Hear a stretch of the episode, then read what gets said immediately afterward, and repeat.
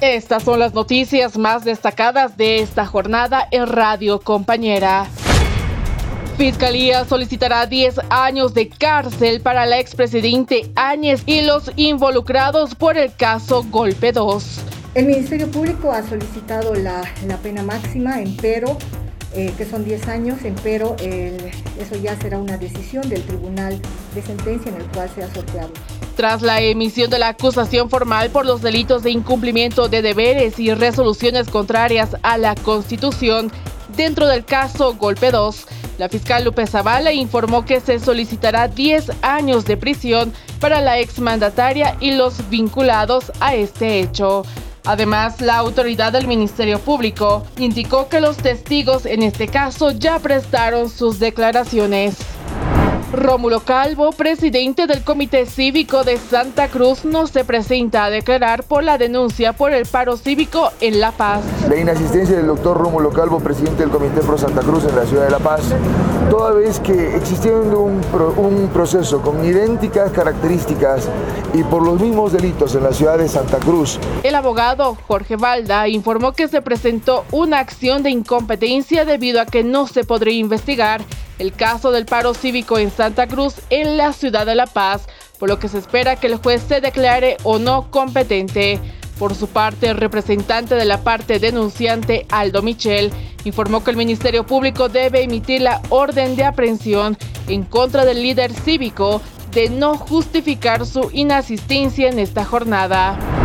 Comunidad Ciudadana pide a las autoridades de Santa Cruz declarar persona no grata al dirigente Guarachi de la Central Obrera Boliviana por sus advertencias. Nosotros creemos que estas declaraciones ya pasan a ser declaraciones temerarias, delincuenciales, vulneran el artículo 56 de la Constitución Política del Estado.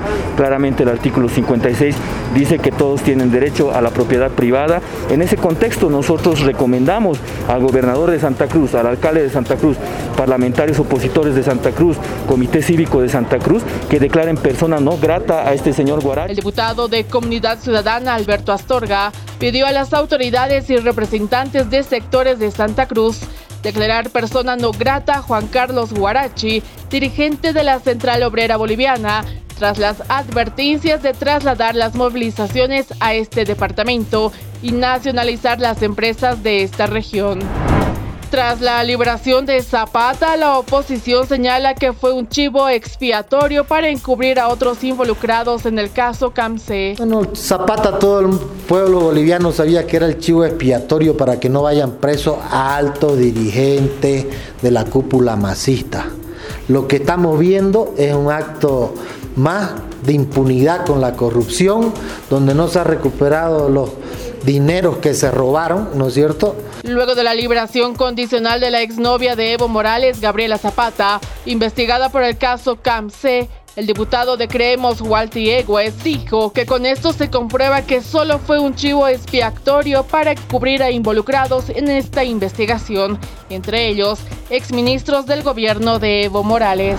Aprenden a una séptima involucrada en el caso de trata y explotación sexual de menores en Mapiri. La División Trata y Tráfico a cargo del Teniente Gutiérrez ha logrado la aprehensión de una séptima persona en lo que nosotros hemos llamado una red de trata y tráfico de personas destinada a la explotación sexual.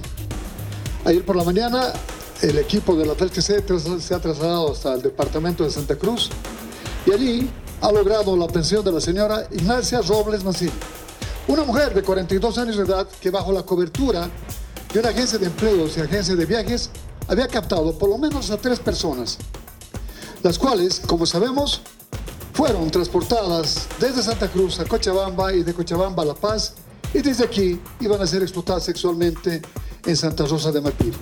La División de Trata y Tráfico de Personas de la FELX de La Paz realizó la aprehensión de una de las séptimas involucradas en el caso de trata y explotación sexual de menores en la región de Mapiri, en el norte paseño. Las menores eran captadas a través de agencias de empleo y modelaje en Santa Cruz. Esta información fue dada a conocer por el general Johnny Aguilera, comandante nacional de la Policía Boliviana. La autoridad policial indicó que se determinó nexos en Perú de esta red de trata en nuestro país. Estas y otras informaciones puedes encontrarlas a través de nuestras redes sociales.